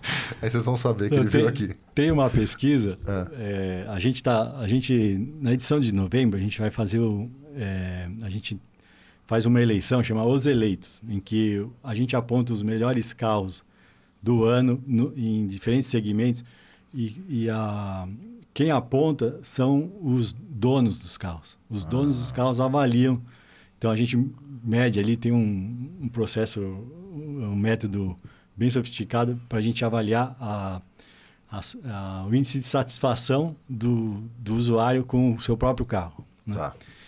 E então sai na próxima edição. Isso aí todo ano a gente faz. É, talvez tem ano que a gente faz em outubro, tem ano que faz em, em, em dezembro, agora vai ser em novembro. E lá vai ter um, um box, né, um, um destaque, é que eu falo de uma pesquisa que foi feita na Europa, não vou dar muitos detalhes, assim, dá mais trabalho tá. para quem for procurar. não, que fala da, da... Fala assim, ó, o carro, é, ele teve sempre um, um apelo emocional, né? A compra sempre foi foi um ritual de passagem, né? quando você fazia 18 anos. Ela simboliza poder, é, liberdade, é, que você está tá bem de vida, assim, uhum. status, né? E, e hoje ele está perdendo essa, esse apelo, né? E como você falou, na Europa, nos países mais desenvolvidos, ele já não, as pessoas já não, tem gente que já fala não, não tenho carro por convicção. Né? Uhum. Né? Mas eles fizeram uma pesquisa mundial, levaram dois anos ali, entrevistaram de, de mil a, a acho que a oito mil pessoas por mercado. E o Brasil é o segundo país do mundo onde quem não tem carro, eles, detalhes, eles entrevistavam quem não tem carro, não é que, que eu tenho um carro e vou com, tenho expectativa de comprar outro. Você, você não tem carro, mas que teria o desejo de comprar. E o Brasil é o segundo lugar do mundo, de, eu não vou te dar toda, uhum. spoiler, mas onde as pessoas ainda cultivam esse, esse desejo. hábito, esse desejo. É. Ah, que é. interessante. É. A gente sempre escuta isso, né? Ah, as pessoas de 18 anos nem tiram mais habilitação, ninguém mais quer. Né? É. Não é bem assim, Não né? é bem assim. Isso, essa informação é muito boa para vocês, né? Sim, da... muito. para a indústria, para todo mundo. Para nós também, para os né, leitores. Tá? Vai estar tá lá. Muito bom, muito bom. Vou acompanhar. E, e, a gente tem, a gente tem uma, uma, uma, colaboração né, com a Quatro Rodas do, da, do Melhor Compra, né, do, dos melhores do ano. E em todas as edições, sempre que vocês é, precisam de qualquer informação sobre o mercado de seguros, a gente participa com vocês. É, o, o, o, o dado de seguro, vocês percebem que é uma informação relevante para a decisão de compra do, do veículo? Com certeza, né? E quando a gente faz alguns comparativos, a gente também pede né, uma cotação Sim. short ali para vocês. É, por quê? Porque toda compra tem o lado emocional e, e, o lado racional. Os especialistas falam que só pode ter racional, né? Mas então. E, e... Aí todo mundo compraria Corolla. É, justamente. Uma brincadeira. É, é, é, só a razão, né? Só a razão. O... Então, assim, nesse eleitos, por exemplo, tem uma questão relacionada a, a custos, que é, normalmente é a menor nota dos carros. Mesmo que você esteja falando de um segmento é, superior, o, o, proprietário acha que pagou caro no carro, né? Então, ele sempre... Então, essa, e, e no inferior, ali no segmento de entrada, para ele é, é, vital. Ele reclama de tudo, de preço de seguro, preço de peça, preço de, do, de compra. Uhum. É, e tem a revenda também. Então, assim, então, para quando a compra é racional, a, o, o, o, custo de propriedade né, tá. é, é, muito importante. E o seguro é, é pesa bastante. Pesa isso. bastante. É, seja um particular, né, que, ou seja mesmo quem tem uma frota, ele precisa pôr no papel, porque qual vai ser o prejuízo dele se ele não tiver seguro. Né? Sim, sim. Então, assim, se bem que a gente, a gente fala não com frotista, a gente fala com o consumidor comum. Então, então para eles, essa questão do bolso aí é muito importante, né? Sim. E, e, é interessante porque, pensando no que você está dividindo, né, Paulo? O pessoal, na hora que você compra o carro, é claro que é um valor grande, enfim, mas na hora que você compra, você está feliz, né? Via de regra, você está realizando algum desejo, sonho, enfim. Mas o seguro ele vai te acompanhar por todos os anos, mesmo naquele ano que aquele carro já não é mais tão legal, que você já não gosta mais tanto dele. Então é um componente muito importante o quanto ele vai pesar no seu dia a dia, né? É, e, porque, vida. e porque mesmo esse carro tem valor, né, no Brasil. Assim, ele não, ele, não, é descartado. Ele tem um valor de você, você vai vender, revender ele. Então. Eu, eu, eu vendo, tem um perfil que eu sigo, disso que você falou, tem um perfil que eu sigo. Nos Estados Unidos, qualquer coisa, o carro vai para leilão, vai para outro país, né? É meio descartável mesmo, né? É. Aqui ele preserva um valor grande no, no, na conta da, é, da, da, família, né? Paulo, para a gente ir aqui para o nosso, aquilo que eu te falei, né, do efeito aqui, a gente vai batendo papo e nem nem, nem, nem lembra. Tem mais 100 perguntas que eu gostaria de fazer. Mas só para a gente ir aqui num, num, num, minuto final, me conta um pouquinho que, que, um lugar inesquecível aí. que foi um lugar inesquecível para você? Então, eu já falei de um né, que é o é, Castelvetro. É uma cidadezinha que eles chamam de Paese, né? Paese, né? lá na Itália. que é pequenininho, é um castelo mesmo, tem um tabuleiro de xadrez na, na praça ali, um é grande, né? Mas assim, é, um lugar que eu fui e gostaria de voltar, eu fui uma vez só, foi pro Alasca. Caramba. Que eu fui no lançamento do Volvo, o cross country, né? E foi foi um rolê lá no em Anchorage, Anchorage lá naquela região. E é um, porque é um lugar que eu nunca eu nunca vi assim, aquele tipo de pinheiro, né? Aquela aquele cenário assim. Então a placa de trânsito tinha uma avalanche. Né? Aqui é local de avalanche, tome cuidado. Então é um lugar desses fantástico. E pensando no, no nisso que você falou de, de, de assessor de imprensa, tal, é, era a mensagem nesse caso era isso, né? É, é. o carro que te leva pro Alasca, né? Lugar mais. É. Né? O, um momento marcante. Aí, pessoal, né? Minha, nascimento da minha filha, né? Você tem uma filha? Tenho uma filha, Júlia, 23 anos, está no último ano de medicina. Pô, que, que legal. Não, não, quis ser jornalista ainda bem. não, foi, não foi muito estimulado. Mas, mas gosta de carro. Gosta? Gosta? Carro, gosta. Que legal, que legal. E um sonho realizado? Um sonho realizado? Ah, eu acho que ser jornalista automotivo, né? Foi, eu, eu, eu, fico envergonhado aí quando o pessoal fala que eu tenho a profissão dos sonhos, mas eu, eu, eu, eu concordo. É. eu, eu, acho que é, é, a realização do sonho de muitos essa, né? É. é. E, e, na Quatro Rodas a gente tem um gostinho disso, né? De, de ter um pouco essa experiência. E qual é o teu próximo sonho? O que que, o que, que te move? Ah, eu tenho uma estante cheia de livros lá em casa que eu queria ler. e o pior é que eu, eu compro mais do que, a, do, que, é. do que termino de ler, né? E, é difícil, né? É difícil. Porque eu tenho um prazer grande também de, de ler e de escrever, né? Uhum. Eu gosto muito de carro, assim, mas criar, né? Fazer, escrever, assim... É, pensar o, o, o, texto, assim, é um prazer. É, e é isso, então. E um livro? Um hum. livro muito importante para você ou que você recomendaria? Além dos teus. Que esse é. Não, eu, não sei, eu estou lendo um livro agora sobre fake news e, e inteligência artificial. Né? Ele tem um subtítulo como... É, um subtítulo eu não lembro. E, mas é muito específico, assim. Né? Uhum. E Interessante. Tem um né? livro do Coni, que é, esqueci o, o, nome assim, que ele fala do pai dele, assim. Tem um que chama Quase Memória. Então é esse. De 2015. É esse. É, é esse? É. é. É, sobre o pai? É isso? É, ele, é um livro de memória, assim, ele fala do pai dele. Então. Legal, legal. E um filme? Cê... A forma que ele conta também, assim, é meio metalinguístico. Legal, legal. E, e, um, e um, livro, Paulo? Um, um, filme. Um filme, desculpa. É, vou falar o último que eu vi também, que eu estou fazendo curso italiano, né? E eu peguei uns, uns, uns filmes em DVD, ainda tenho, tenho tocador de DVD, que é, é Gente de Roma, de Ettore Scola. O cara sai na rua filmando gente. É, são atores, hein, mas situações do dia a dia, né? Então, no ônibus, tem, tem um, um ônibus que percorre o, o filme inteiro e esse ônibus aparece de vez em quando. Então, filma gente dentro do ônibus, né? E... Uma história vai se conectando a outra. É, são, assim. é, são vários flashes, várias histórias, né?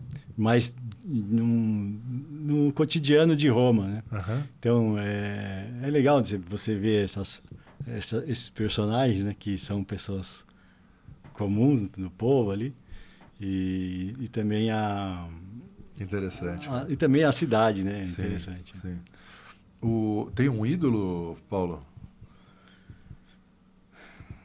Sei, não sei, acho que não cultiva muito ídolos, né? É, não. É, eu, eu, eu admiro, por exemplo, é, eu admiro, né? A, a, é, quem faz alguma obra interessante, né? Tava vindo para cá ouvindo Astor Piazzolla, né? Que que eu que não eu não consigo ouvir todos os dias, mas de vez em quando eu lembro. Eu tive minha fase, né, de Piazzolla, assim. Uhum. E, então, de vez em quando eu lembro e, e resgato. E, e, hoje eu amanheci cantando Piazzolla. E eu acho que ele é, que ele é um artista... Eu fui num show dele... É mesmo? E fui lá, nunca, não sou de Tietá, mas eu fui... Na verdade, eu peguei carona com uma amiga, assim, mais extrovertida. E, ela, e a gente foi no, no camarim lá e eu cumprimentei ele. Eu acho que eu até suguei um pouco da energia dele. Assim. E, mas aí, quando você começa a, a conhecer melhor aí a obra, assim é uma pessoa que, que eu admiro, assim, tiro o chapéu. Fantástico. Como diz o, o, o Raul Gil. o, o, o, o, eu, eu, eu, também não sou muito de tietar, mas tem, tem umas pessoas que às vezes você, você vai achando tão fantástico né, a obra, tão fabuloso, que, que nem você estava falando, não, fui lá cumprimentar, eu, eu tive um encontro com o, o João Carlos Martins, né? E eu acho que foi a, a pessoa que eu, eu, eu, Ele deve ter pensado, coitado, ele não consegue falar, ele deve ter. eu cumprimentei ele, eu parecia um lunático, assim, né? Mas é, é interessante, né? Tem, tem pessoas que você. Realmente é, é, é fascinante, né? A obra da pessoa. Né? Tem um disco que ele gravou com Arthur Moreira Lima, que uhum. era um encontro de Bach e Chopin. Não sei se você. Eu já ouvi. Que ele, então, tem esse disco que é, que é bolachão ainda, né? Que eles ficavam Cada um tocava um trecho né, de uma música. Assim. É, é, é lindo. É lindo. É. O, tem uma frase que você que te acompanha, que você lembra? Não, sim, tem que parar para pensar. Depois eu vou lembrar, falei, pô, podia ter falado daquela frase. Mas. É, ah, tá uma de jornalista, né, que toda abordagem revela um pouco do abordador. Né? Muito você... bom. É isso. É. é. muitas vezes diz mais sobre, sobre a gente do que sobre o outro, né? Você é. é, já acionou teu seguro? A gente tem um, um, quadro aqui que a gente pergunta se tem alguma história, algum uso do, do seguro dirigindo mil carros é, aí, eu, e os seus do dia a dia.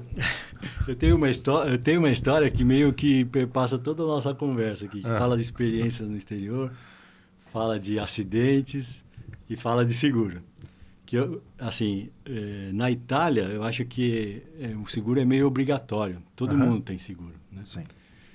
E um dia eu estava dirigindo uma Fiat Barchetta, que é um carro muito é, é, um carro de entrada, mas muito gostoso, bonito, gostoso de dirigir. E eu estava feliz da vida, ouvindo o Chico Science a plenos pulmões. Ali. Dessa vez eu estava sozinho. Né?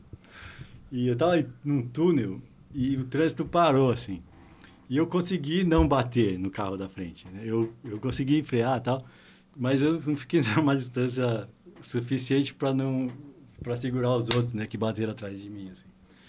Então foi tipo Gaveta. sete carros, eu fui o quarto, né, bem no meio, assim. E a primeira coisa que fiz foi baixar o rádio, né, para ninguém falar que eu tava... Mas eu não tinha... Tava eu não, distraído. Eu não provoquei. É, eu... E, enfim, é, bati e, e, eu já fiquei apavorado, né? Porque brasileiro que é, muita gente não tem seguro, aquele, além de tudo que eu estava lá no exterior, tá? Mas aí todo mundo, ninguém se estressou. Italiano não é o cara mais calmo do mais mundo. calmo, né? Mas, mas todo mundo de boa, não, ai, aconteceu, tal. Né? Aí cada um anotou lá um número que estava no para-brisa, que eu nem sabia, né? Que e cada um foi pro seu lado. E eu cheguei na fábrica Tranquilo, lá, assim. É, cheguei na fábrica, lembra aquela série O Columbo, lá, que o cara tinha um carro todo... Tudo detonado. Assim? Eu cheguei na fábrica lá, parei o carro da fábrica, o assessor olhou. Mas e o airbag? Não disparou? Ele perguntou. Eu falei, não, ele começou a rir e pronto, fim, acabou a história. Então, assim, uma história de seguro que, se eu não tivesse, ia ser uma dor de cabeça muito grande. Absurda. o, o... E, enfim esses dias eu bati, eu tava com a minha filha, e sabe quando você saiu atrasado, aí a, colocou a filha, minha filha tem dois anos, coloquei ela no cadeirão, tava saindo, aí na hora, eu lembrei depois, né? Quando eu parei em casa, tinha uma coluna, e eu fiz uma voltinha, o retrovisor ficou depois, ficou para dentro da coluna. Mas na hora de sair eu não lembrei. É. Eu fui reto. Aí arrebentei o retrovisor do carro. Mas a, a, a, até contei aqui dentro essa, essa, essa história, porque por ter seguro, você não é problema nenhum, né? É igual essa experiência, né? Do, não, você vai lá, anota o papel. Nesse caso, não tinha, a culpa era só minha. Liga lá na seguradora, fala, quebrei o retrovisor. Ah, dia 7 você passa lá e troca. Tá bom, resolvido. Tem uma, uma, uma carga de tranquilidade para um momento que você já está É. agoniado, que É. é. importante, né? Interessante. E tem aquele lado também da. São dois lados, a tranquilidade e também o lado da responsabilidade, né? Uhum. Que se você não tem seguro, é tudo mais difícil, né? De você resolver os problemas. Né? Sim. E, e também de, de responder aos outros, né? Se você fez a. Se você é o culpado, né? Imagina Você ter que pagar os quatro, sete carros. Não, é, é. Tem, bom, tem gente que não se preocupa, mas eu não. Eu tenho uma questão moral ali de você Uhum. não prejudicar o, o próximo. Né? Então, Sim. pelo menos o, o seguro minimiza essa, essa problema que você causou. Legal, legal, verdade. O, o, muito bom, Paulo. É, espero que a gente possa conversar outras tantas vezes. Queria perguntar dos Aston Martins, dos, enfim, de é, nossa, muita- lembrei de várias passagens aí. tem bastante coisa. Procurem É. no, no estante virtual, eu garanti meu exemplar, mas procurem. E é muito legal a leitura, é, porque o Paulo vai dividindo ele por veículos. Então, às vezes, sei lá, você não se interessa muito sobre a Ferrari 355, que é que está na página, mas você se interessa muito pelo Palio de Rally. É. E você tem lá toda a história dele, todos os detalhes. Então, Eu dirigi um, um blindado também do exército, né? é o, o Guarani. o Guarani. É. É, essa experiência Também foi boa. foi boa? Foi. Dei 80 por hora no bichão ali. É mesmo? Até o militar. Bom, eu já dirigi também um de lagarta também, né? De esteira, assim. É. Mas o, o militar até falou, nossa, você pegou bem, hein? Você fez assim porque é isso, né? O Pra frente, É, e aí se isso, você é. quiser É, pra você quer é, virar pra lá, você freia. é, Um lado e acelera. E, e- e aí o outro... Ele tá sempre tracionando, né? Ah, você não acelera ele, assim. é, não, ele tá é, você sempre... só destrava. Você só destrava. Pra frear, você puxa os dois, assim. Muito legal. Interessante. fica escotilhado, fica lá dentro, né? Fica Com, com aquelas é, tele- telescópio, né? Que, Ah, tá. Você não, você não tá vendo diretamente. Você É, tá né? vendo por um... É. Ah. Caramba, é. então, ele, ele não dirigiu mil carros, ele dirigiu mil coisas com motor. é, É. E, Paulo, obrigado. É, t- o- enfim, eu, eu- eu sei que você não gosta muito disso, mas eu sou um grande admirador do trabalho que vocês construíram, do que vocês continuam construindo na Quatro Rodas. É, é, é, é fundamental e é absolutamente relevante para toda a indústria automotiva no Brasil e várias outras indústrias, né? Indústria de pneu, de seguro, de todas as outras coisas que estão ali em volta. Então, é, a- o Grupo Abril passou por momentos difíceis, está, se, está saindo disso ainda mais forte, né? Eu tive o prazer de ir na, no, no Grupo Abril e de verdade me emocionou bastante chegar lá na recepção, ver a, a prensa do, do gibi, do, do, Pato Donald. do Pato Donald. Enfim, é- são coisas que fazem a nossa cultura, né? Isso faz É. parte da cultura do brasileiro. Então, estar naquele prédio é, é- foi, foi fantástico. Ver o letreiro da super interessante, enfim. É, é, a gente, eu aprendi a ler graças ao, ao Vitor Tívida, né? Que meu pai comprava lá os fascículos, né? Medicina e Saúde, gra- grandes mestres da música universal. Caramba, cara. Tinha é, Conhecer, era. Conhecer. é, e que, que, quem nunca leu uma revista? né? Sim, sim. Essa, essa. Então é, é um é, é um trabalho, né? A gente está falando de coisas do dia a dia e tal, mas que é muito inserido na, na cultura do nosso país. Então, obrigado, obrigado por- pelo papo, enfim. É, você usa Instagram? Você é de redes sociais? Eu, te- eu tenho o Instagram o meu pessoal, né? Aham. E da Quatro Rosas. O meu pessoal é P Campo Grande, Tá. arroba P Campo Grande. E, bom, da Quatro Rodas. Então, acho que todo mundo conhece. É, mas Um- pode, um se milhão. não seguiu ainda, pode seguir. É isso, um, um- um milhão e contando. É, procurem o Paulo, vocês viram aqui, a pessoa uh, uh, extremamente simpática, legal pra caramba. E mais coisas estão por vir. Obrigado, Paulo. Obrigado a você. Como você vê, foi muito agradável a conversa. E quando Valeu. precisar, aí, conte comigo. Estamos juntos. Obrigado. Valeu, pessoal. Até mais. Obrigado.